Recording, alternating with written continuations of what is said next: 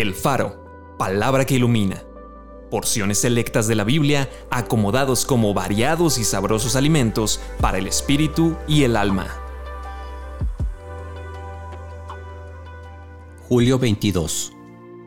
En cuanto murió, al pecado murió una vez por todas, mas en cuanto vive, para Dios vive. Fue contado con los pecadores. Cristo fue ofrecido una sola vez para llevar los pecados de muchos.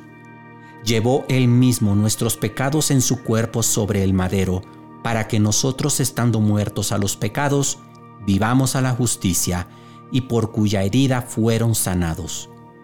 Con una sola ofrenda hizo perfectos para siempre a los santificados. Este, por cuanto permanece para siempre, puede también salvar perpetuamente a los que por Él se acercan a Dios.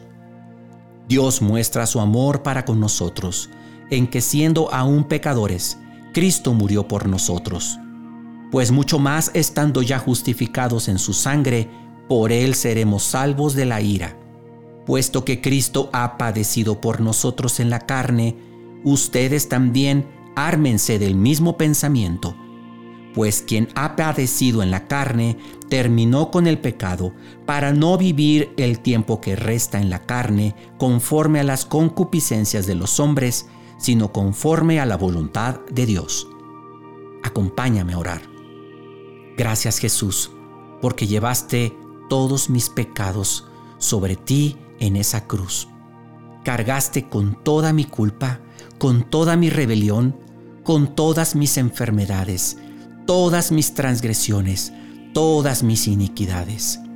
Bendito seas Jesús, pero esto lo hiciste para que ahora yo pueda vivir conforme a tu voluntad, para que el pecado no me esclavice más. Por ello, yo decido vivir conforme a la nueva naturaleza que tú me has dado. Yo decido vivir para ti.